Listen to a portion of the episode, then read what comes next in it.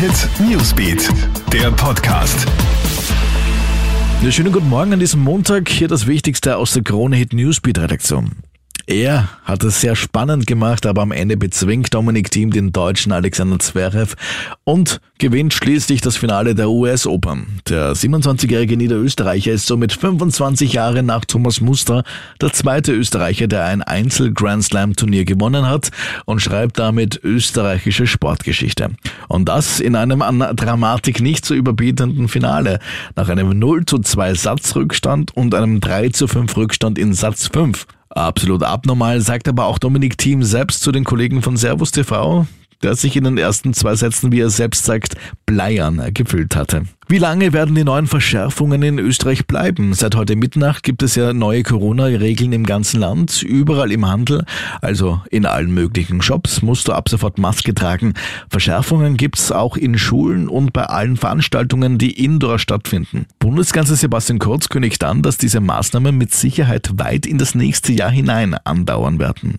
Waldbrände historischen Ausmaßes wüten weiterhin im Westen der USA. Die beeinträchtigen das Leben von Millionen Menschen, denn die Umweltbehörden in Oregon hatten die Luftqualität an Dutzenden Messstationen im Bundesstaat als gesundheitsgefährdend oder sehr ungesund bezeichnet. Das sind die beiden schlimmsten von sechs Warnstufen. Unterdessen ist am Wochenende die Zahl der Todesopfer auf mindestens 33 gestiegen. US-Präsident Donald Trump will sich heute in Kalifornien über die Waldbrände unterrichten lassen.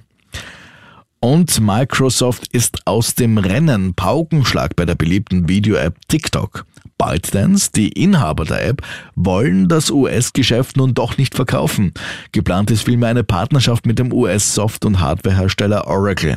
Einerseits um einem Verbot in den USA zu entgehen und andererseits gleichzeitig um die chinesische Regierung nicht zu verärgern.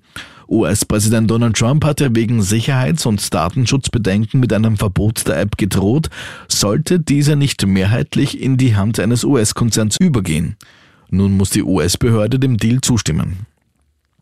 Soweit ein Update aus der Kronehit Newsbeat Redaktion. Mehr Infos bekommst du laufend auf kronehit.at und natürlich hier in diesem Podcast. Wir würden uns freuen, wenn du auch diesen abonnierst. Krone Hit Newsbeat, der Podcast.